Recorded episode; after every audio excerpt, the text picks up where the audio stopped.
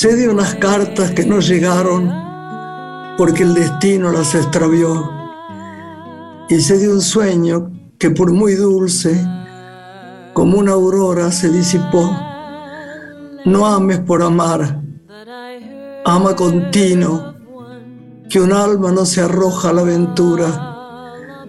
Dios quiere que no sufras la amargura de haberte equivocado de camino empiezo con esto porque es un recuerdo muy vívido que tengo de un poema que le inquietaba y que le gustaba mucho a mi madre y a mi primer profesora de declamación, que era Clotilde Milano. Creo, creo, lo averiguaré después con Lore, que es de Amado Nervo.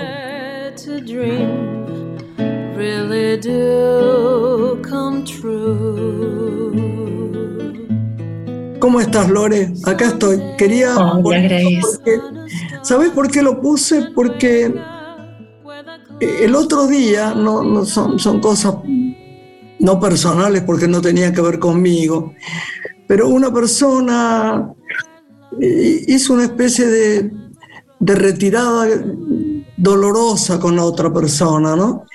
Y me acordé de esto, ¿no? Que hay que tener mucho cuidado con las almas de la gente no, no darles ilusiones que de pronto, viste, eh, lastimen o no entendamos. Y me parece que es perfecto. No ames por amar, ama continuo. Ama continuo es muy difícil, ¿no te parece? Me encanta y me encanta que nos recuerdes a, la querida Leonor, tu hermosa mamá, que también tanto le gustaba la, la lectura, ¿no? Y te acercó a ella desde muy temprana edad, por eso vos también abrazaste la poesía, los cuentos, la literatura. Así que digamos, digamos que mi mamá, eh, la que más amaba de la familia, era Lore. Era como, no le podías decir que no tenía el pelo perfecto porque ella se hubiera enojado, que era un poco menos inteligente porque ella hubiera matado. La adoraba, así que la gente se junta porque sí, mira este equipo divino que tenemos con Santi y nuestro querido chiquito Profili. Santi a veces tiene todas las dificultades del mundo porque no es muy fácil. La gente cree que es muy fácil grabar cuando no estamos todos juntos. Es muy difícil porque cada uno tiene sus temas, ¿no es cierto?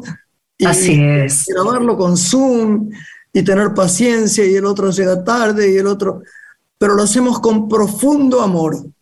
Y elegimos música que mucho te gusta con Elis Regina para abrir el programa de hoy. Si te parece, vamos a escuchar Tiro a Gualvaro de Barbosa con la querida Elis Regina. Y nos presentamos. Bueno, gracias, mi amor. De tanto levar frechada do teu olhar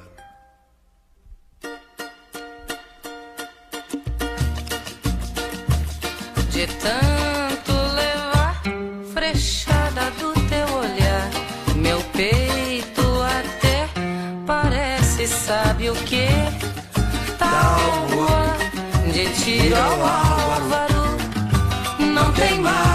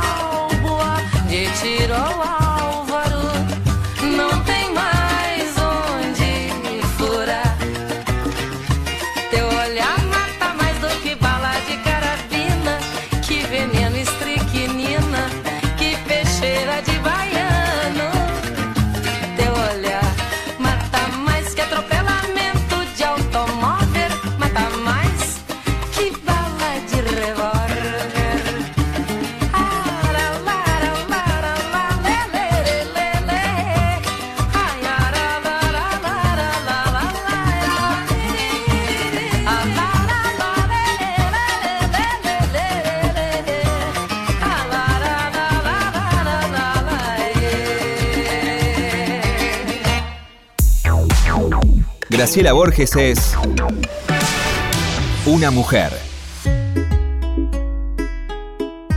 Hola Lore. ¿Cómo estás, Grace? Ahí, ahí te veo. Qué linda estás con Yo a ti. tan lindos. Y vos con tu lindo sombrero. Vo- Vos sabés que vas a presentar a alguien eh, que es amigo, porque uno es amigo de la gente que está en las redes, que admira, que quiere, que conoce, que lo sigue y uno lo sigue, ¿viste? Y el otro día voy a hacer declaraciones valientes, viene una actriz muy famosa a ver mi show, ¿no? Y mira lo que es la vida. Nos quedamos hablando no menos de 15 minutos de él. Y hoy lo tenemos acá. Y yo quiero, después que lo presentes, decirle algo. Pero presentarlo vos primero. Bienvenido, además. Adelantando para recibir lo que vamos a honrar a la cultura gastronómica de nuestro país, a los sabores de nuestra tierra y también del mundo.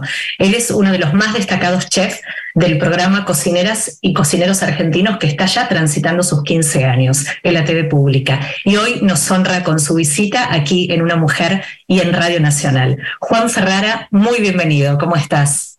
Muy bien, muchas gracias. Es un placer enorme estar charlando con, con ustedes. Estoy muy, muy nervioso y emocionado a la vez. Juan, yo sostengo una cosa. Decime. A la gente que no le gusta comer, es una persona que tiene que hacer mucho esfuerzo para que a mí me guste. A mí me Ah, gusta muy- mucho la gente que come y que come bien y que come mal también. A veces come Total. basura, está mal comer basura, pero digo que ama los, los gustos en la boca, que, que tiene ganas de sentarse a comer, a compartir. La comida es una cultura de tal nivel, de tal nivel, que por eso que cuando te veo en Cocineros Argentinos, me da un placer enorme, Juan, tenerte acá. Oye, un poco de Bueno. sorpresa porque no ibas a venir y viniste, pero yo te agradezco en el alma.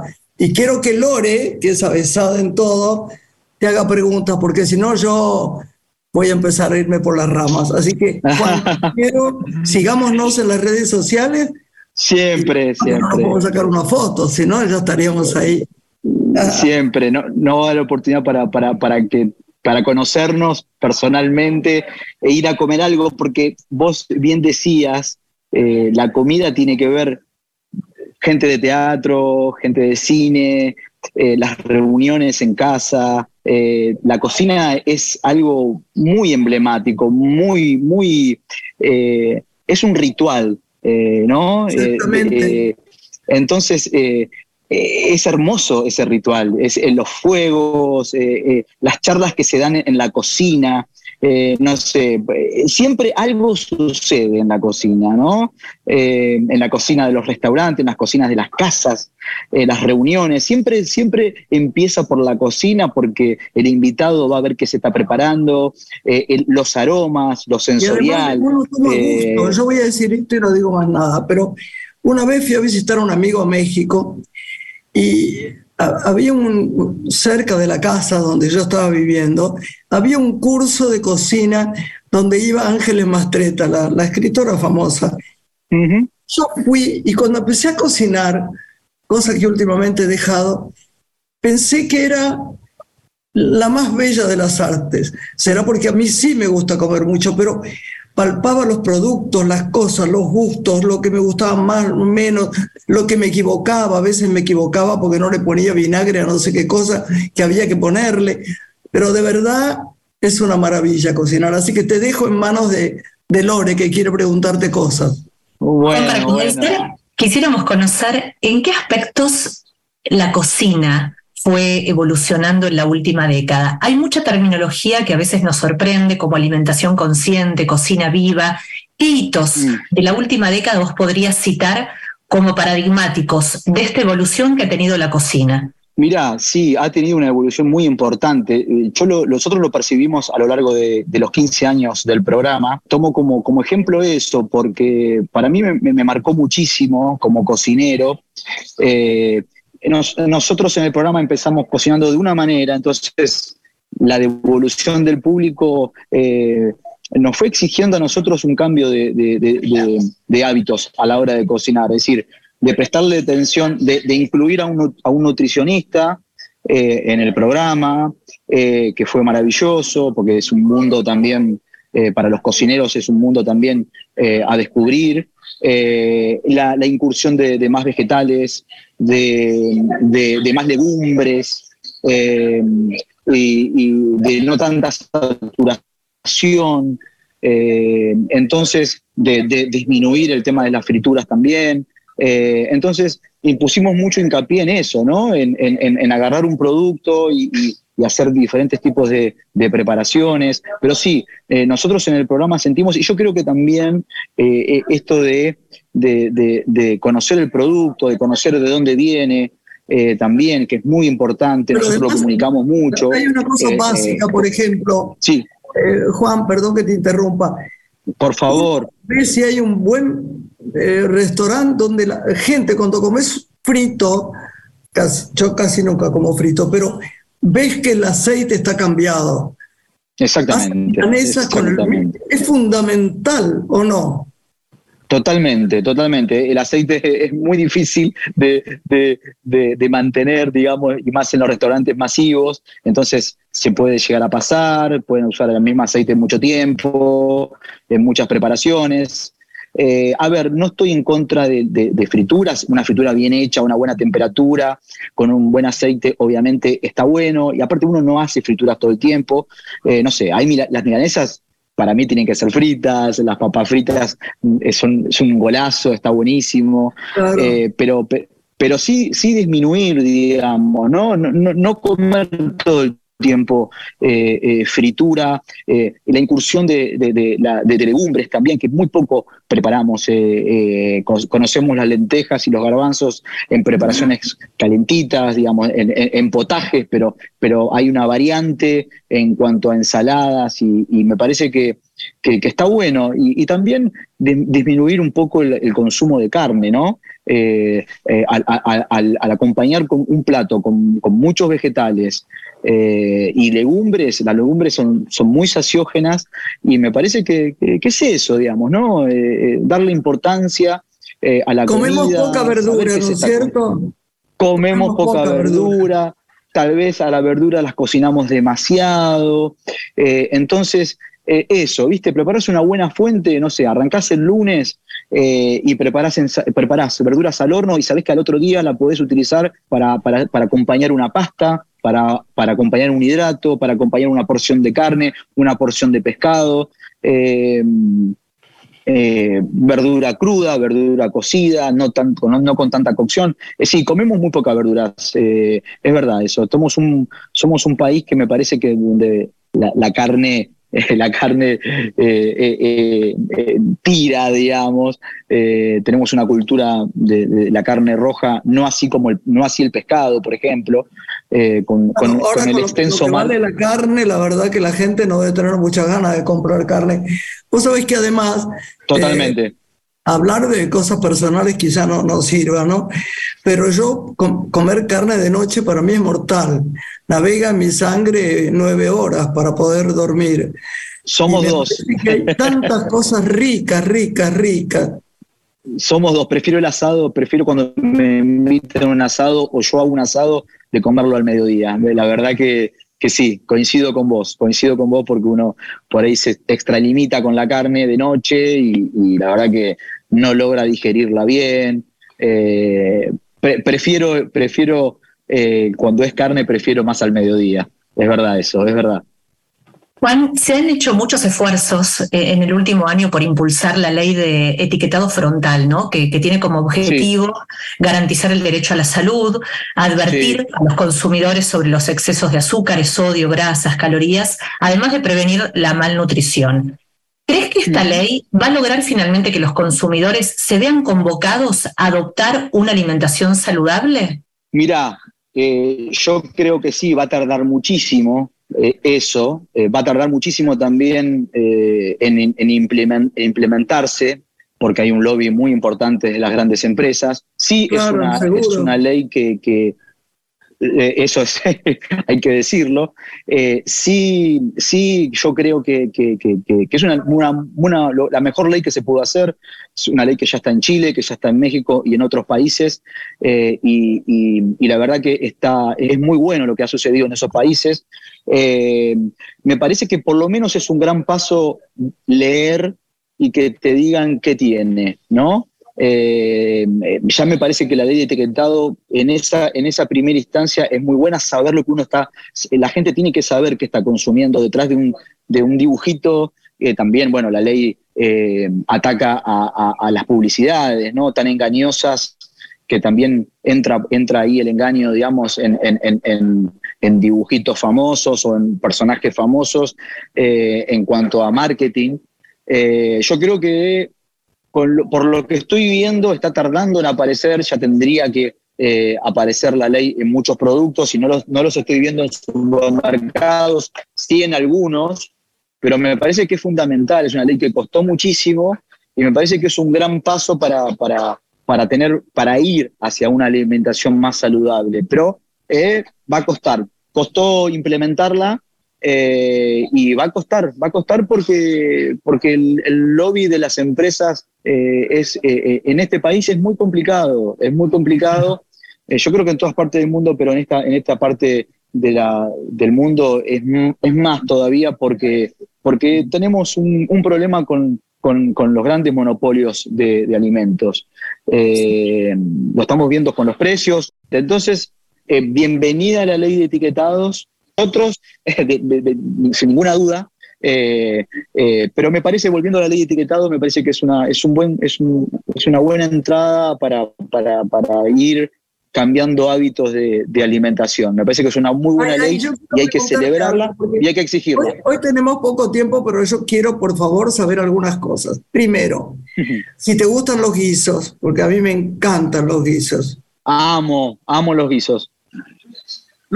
Y después, la carne. Yo, por ejemplo, la como cruda. Debe ser la... No sé, mucha gente me dice, no podés comer la carne tan cruda, tan cruda. ¿Vos qué decís? A ver, Mirá, primero a, la- a los guisos me parece que es una, es una de las preparaciones maravillosas porque llevan tiempo, llevan dedicación, eh, Amor. eh, amor, eh, toda la cocina, pero, pero los potajes, las, las, las preparaciones en cocciones prolongadas tienen eso de que uno tiene que estar, eh, tiene que estar pendiente con lo que uno está cocinando, se puede dar un ritual de charla y de tomarse un vino, eh, el clima también, ¿no? Digamos, si bien, si bien uno viaja por el norte y, y- y locros eh, Ay, y, mote ay, de ay.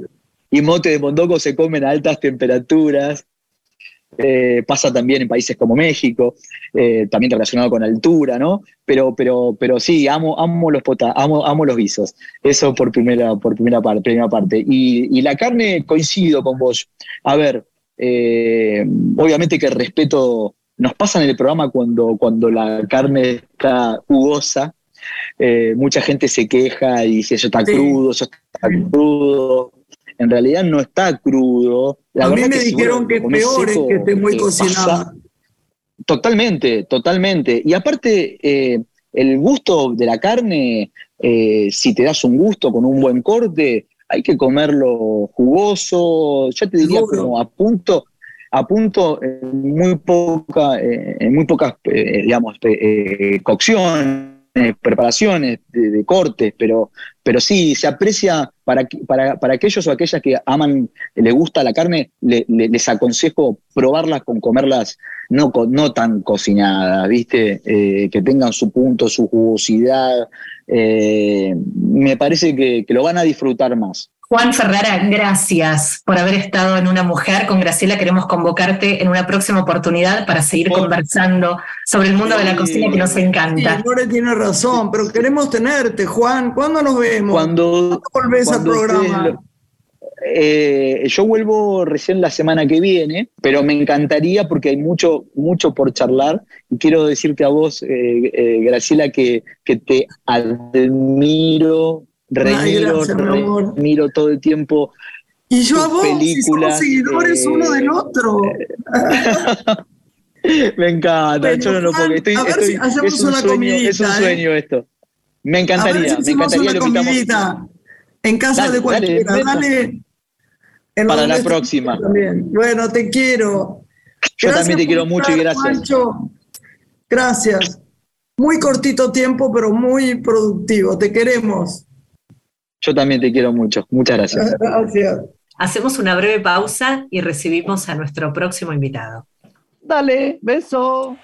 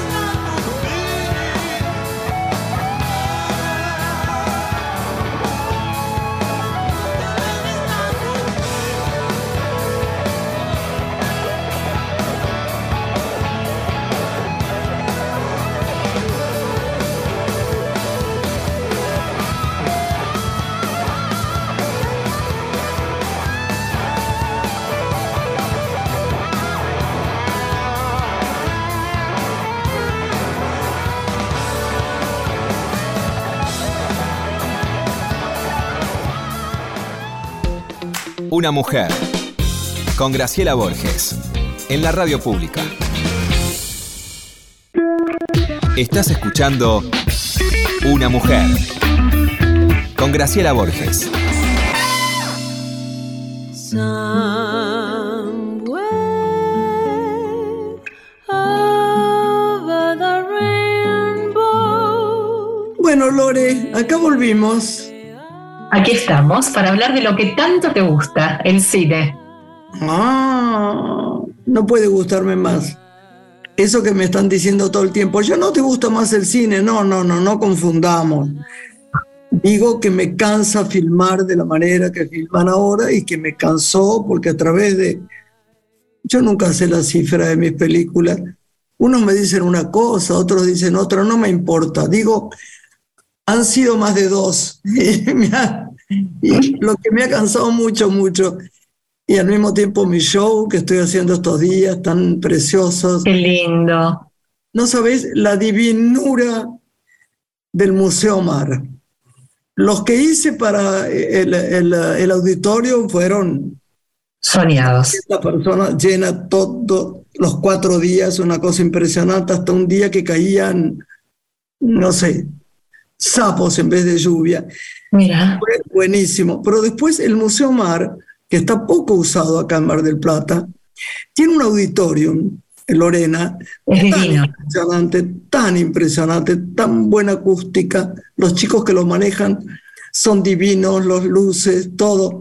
Es un gusto haberlo hecho y a la gente le encantó. Vino, estaba Mercedes Morán, eh, las chicas estaban filmando acá, este, Erika Rivas con ella. Elena sabe, ¿te acordás de Elena sabe? Sí, historia tan fuerte. Y bueno, y fue divino hacerlo y ahora este, en Villa Victoria, así que estoy muy contenta. hermosa gira Mar del Plata. Un poco por casualidad. Bueno, presentemos a nuestro invitado que es un amigo íntimo. Él es crítico cinematográfico, profesor universitario y periodista cultural. Crítico del diario La Nación, premiado por las embajadas de Italia y Serbia y condecorado por el gobierno de la República Checa. Es académico de número de la Academia de Artes y Ciencias de la Comunicación. Un gusto recibir en Una Mujer en Radio Nacional al señor Pablo De Vita. Bienvenido, Pablo, ¿cómo estás? ¿Qué tal? ¿Qué, qué presentación? La verdad que me siento chiquitito cuando me presentan así. Es maravillosa. Sos maravillosa, Lorena. La verdad que solamente vos puedes estar Pablito, con, con la más Pablito, grande, con la Grace. Pablito. Solamente vos. Solo, solamente vos con la más grande. que Ah, es la no, Grace. oíme, Grace, te amamos, te queremos y estamos muy felices de No, escucharte no, siempre. no, no, basta, basta, basta. Oye, me gané Serbia yo, Sí, lo sé. Claro. Pero fue horrible. ¿Querés que te cuente cómo En- en fue? Belgrado. Fue horrible, no, no Serbia fue horrible, fue horrible mi actitud. ¿Cómo seré de burra en ese aspecto? Que vino trapero con su mujer, con Martina, me invitaron a comer a Síntesis, que yo adoro, donde está el chino que amo, este, Oscarcito, y me traen un, un enorme cuadro porque estaba enmarcado y dice ganó Serbia. Y yo me di cuenta, me di cuenta con horror de lo burra que he sido siempre en geografía. No tenía la menor idea dónde quedaba Serbia. Bueno, convengamos que era parte de Yugoslavia y eh, digamos que es una referencia quizás muy lejana o muy cercana también, porque durante muchos años Serbia fue parte de Yugoslavia. Entonces no, Claro, no, no hay, mi madre no hay nada, nada que disculpar, Grace, y menos, menos con vos. Pero vos nada que sabés, mi disculpar. madre iba a las playas de Yugoslavia y decía que eran las más lindas del mundo. Cuando Esa es la fama que tienen. Esa es la fama que tienen. Yo no conozco, pero sí es la fama que tienen, sobre todo las de la actual Eslovenia, que dicen que son preciosas. que Son Eslovenia, sí. Sí, sí, sí, pero es una región muy, muy bonita. Eso es, eso es así. Eso es así. Y, y bueno, pero te ganaste el premio, Grace. ¿Qué, qué mejor? Qué amor. Bueno, te, queremos preguntar cosas. ¿Qué le preguntamos, Lore? Bueno, ante todo, Pablo siempre destaca por sus análisis tan elevados de, de los festivales, de los premios internacionales. Y en este caso nos convoca en estos días eh, un análisis del Oscar, ¿no? De la, la respuesta que, que ha tenido cada una de las películas nominadas. ¿Cuál es tu evaluación? ¿Qué te gustó y qué no te gustó de lo elegido? La pregunta es, ¿por qué no ganamos? O- No, no, No, no. en general, en general. porque tengo una teoría de por qué no ganamos con el premio Oscar. Eh, y después, bueno, hay una idea de lo general. La idea de lo general es simple. Para mí, el tema del triunfo de todo en todas partes al mismo tiempo y el triunfo en líneas generales de las películas que ganaron hablan en realidad de que em, el centro del poder, del poder eh, fáctico de Hollywood, no está más donde estaba y donde estuvo siempre en las grandes productoras que todos, todos podemos enunciar, sino que está mudado a Asia.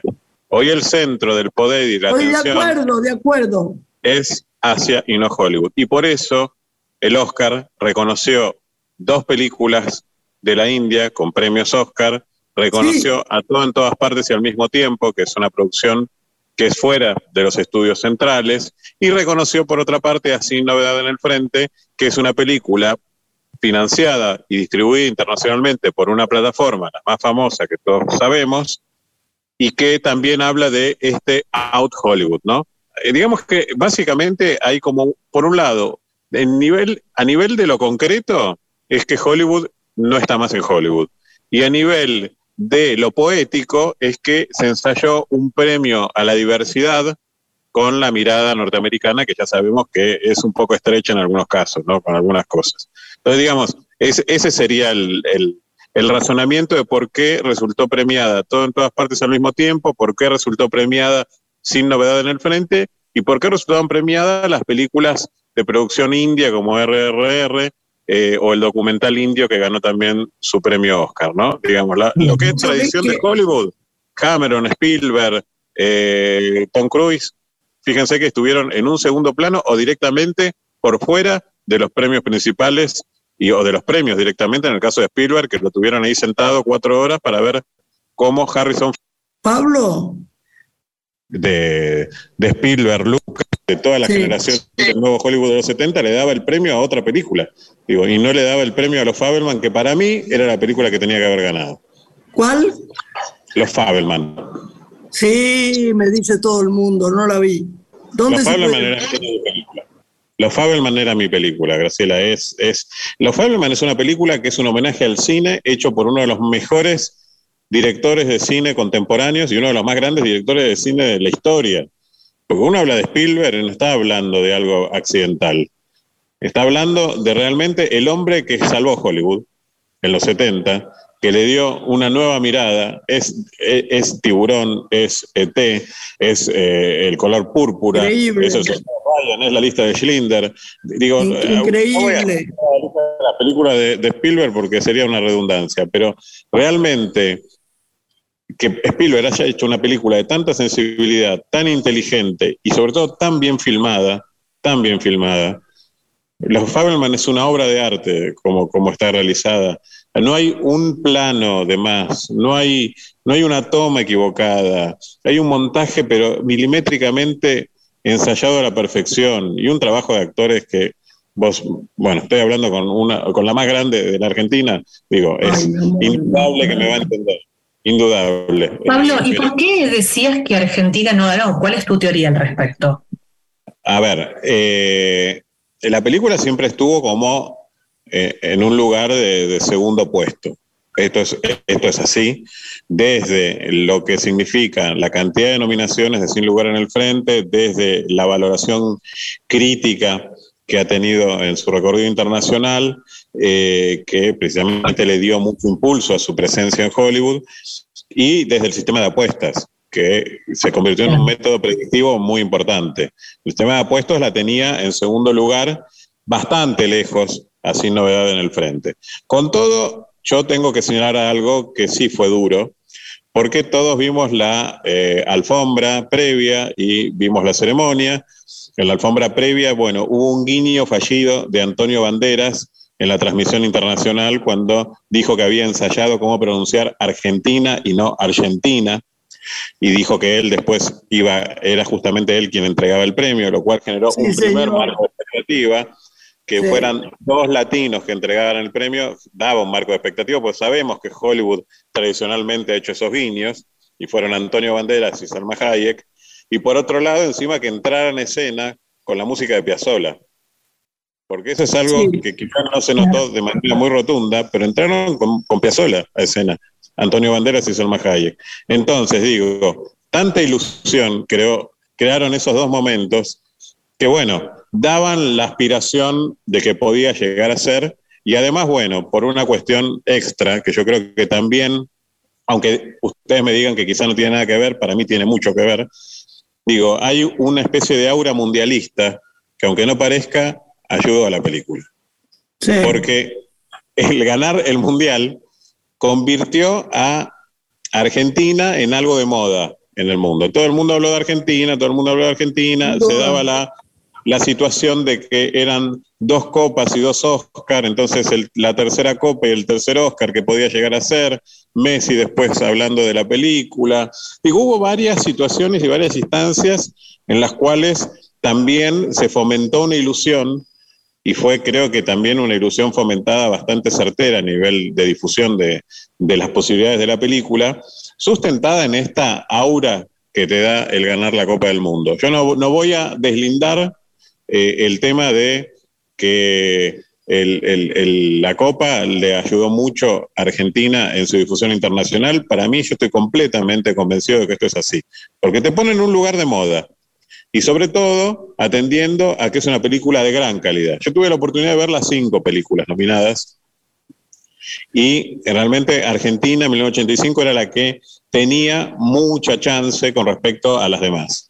The Close, la película de Lucas Dont, y The Quiet Girl, la película irlandesa, son dos películas preciosas, pero muy menores. Películas El muy de la chicas. chica, ¿no? ¿Cuál es el de la chica? Que The era Quiet Girl, The Quiet Girl, la película irlandesa. muy buena, Eh, ¿no? Es excelente, es excelente. No es buena, es excelente. Es una película formidable. Pero es una película muy pequeña para lo que significa un premio Sí. tan grande como el Oscar a Película Internacional. Y después estaba la película polaca de Jerzy Skolimowski, que es un gigante absoluto del cine, un genio renovador total, con una película que mira la tragedia europea a través de los ojos de un burro, y es una película extraordinaria, pero también era una película muy independiente, muy, eh, digamos, vanguardista para los parámetros de Hollywood. Entonces tampoco tenía mucha chance. La película que tenía chance era Argentina en 1985 y, por supuesto, la gran candidata que fue que finalmente la que tuvo el premio, que era la alemana sin novedad en el frente de Eduard Berg. Sí, ¿no? sí. Pero ¿por qué no termina ganando, Pablo? No termino de entender. Sí entiendo la expectativa que se generó en torno a la película, pero ¿por qué no gana el premio? No gana el premio porque no era la candidata, la candidata era la película alemana. O sea, Ah, nosotros bien. teníamos que depender de una suma de factores que no ocurrieron para que la película terminara impusiéndose para, imponiéndose para, para tener el premio en lugar de la película alemana. La Claro. película alemana es la candidata. No porque a mí me gustara más que la película de Santiago Mitre o alguna de las otras tres. De hecho, en lo personal es la que menos me interesó. Porque es una película que en realidad que cuando uno vio mucho cine, como ustedes han visto, y ni que hablar Graciela, que no solamente lo vio, sino que lo hizo, y hizo películas mar- maravillosas, eh, vos ves, eh, digamos, referencias de otras películas. Y es una película que está muy bien hecha, pero si viste La Patrulla Infernal de Kubrick, no te va a sorprender. Porque hay, hay un trabajo estético que es muy en línea de Kubrick. Está bien, hay que saber hacerlo e imitar a Kubrick no es imitar a cualquiera. Pero lo que quiero decir que no tampoco plantea una novedad absoluta. Y es una película que también la invasión rusa a Ucrania la benefició mucho en su alegato en contra del militarismo y contra la guerra, que quizá hubiese quedado fuera de registro si no estuviera el tema de la guerra eh, ruso-ucraniana, ¿no?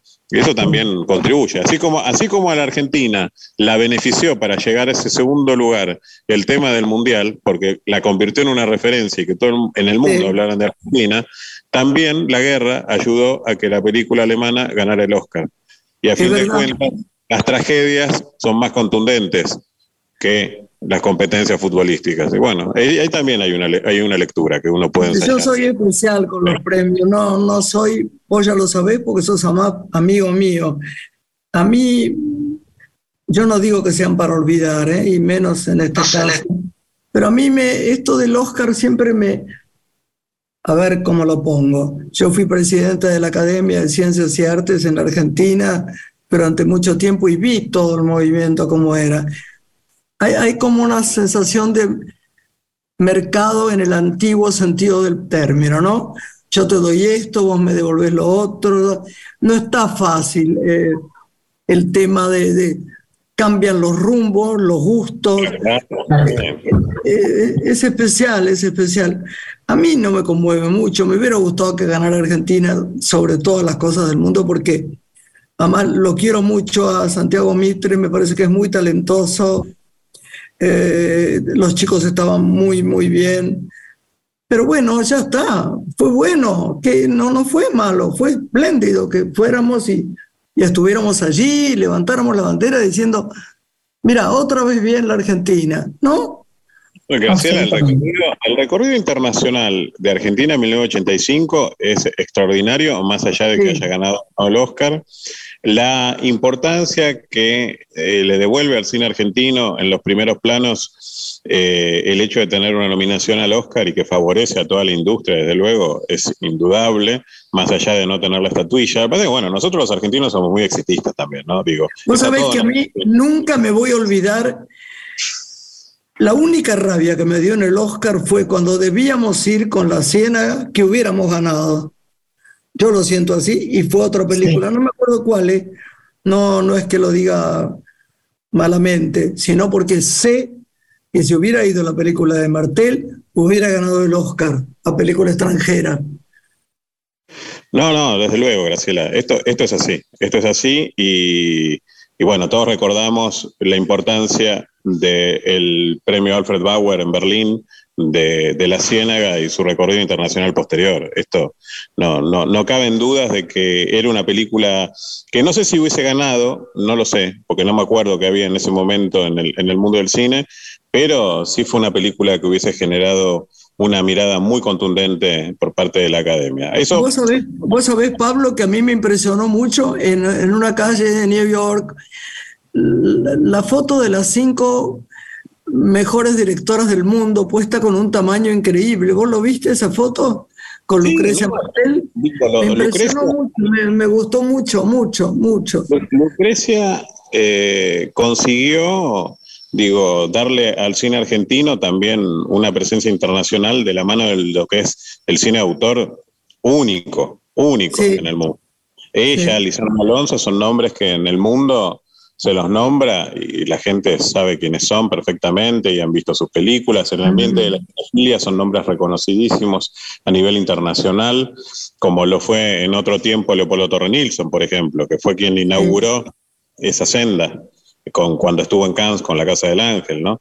Digo, hay, hay, hay, como nombres que realmente contribuyen a eso. Y eso, eso lo posibilitó, lógicamente, Lucrecia con, con la película y tu presencia, por supuesto, allí en, en escena.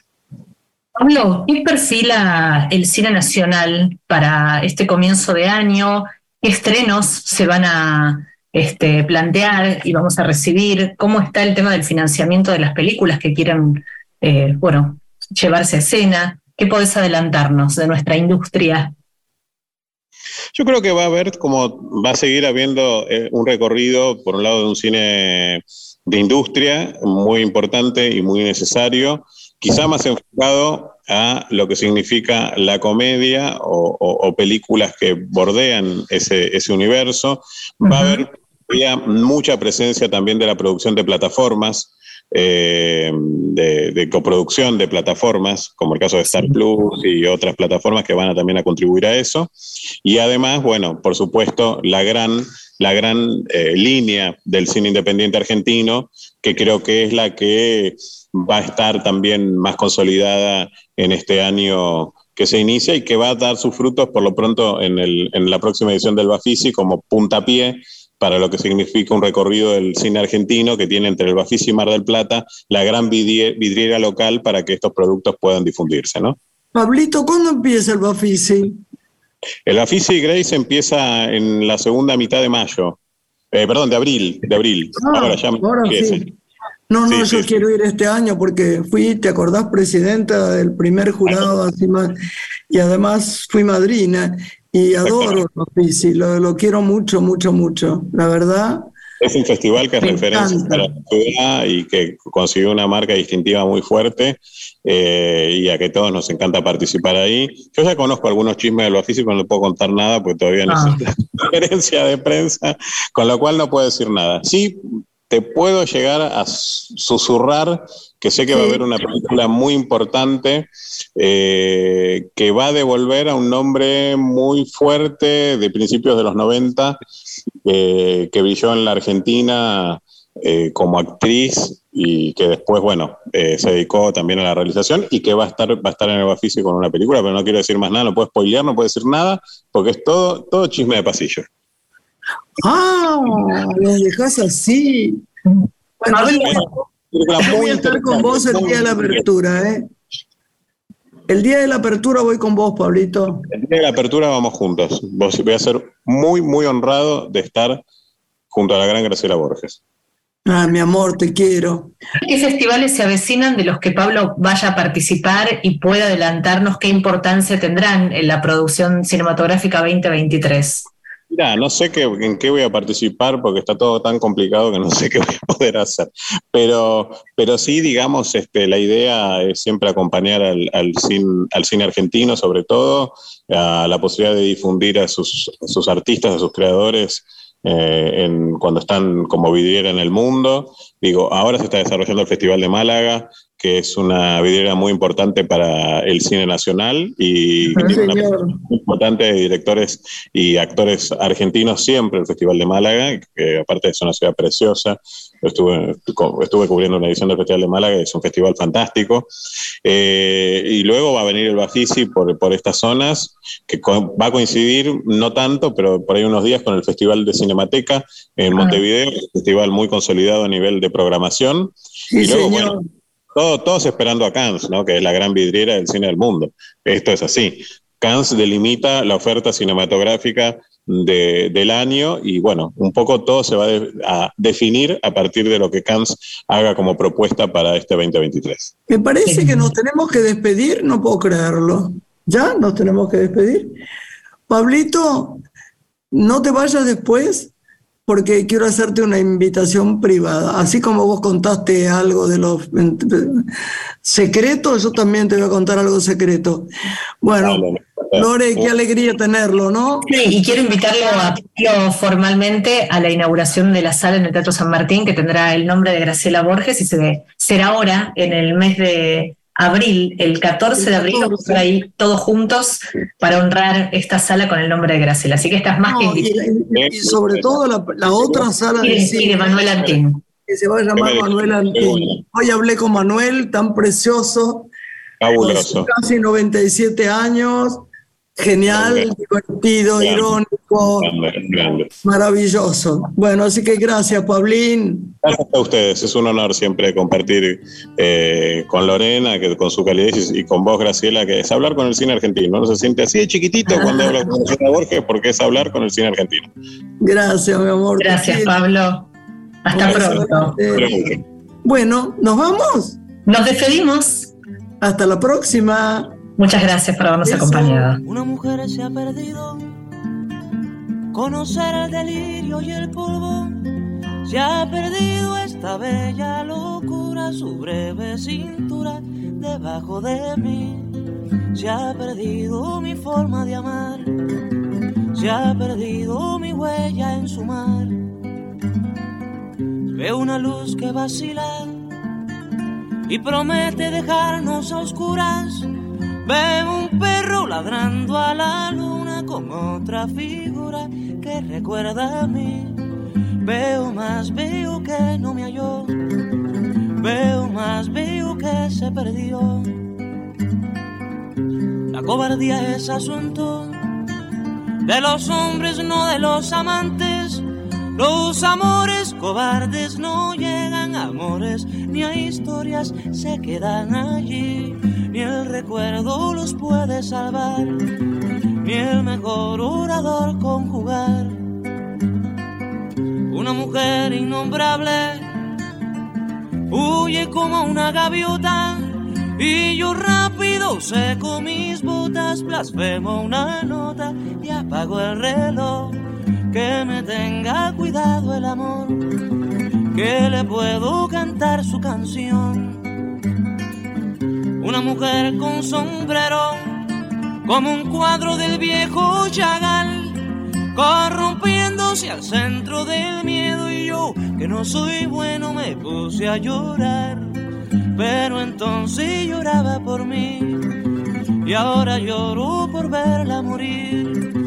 Pero entonces lloraba por mí y ahora lloro por verla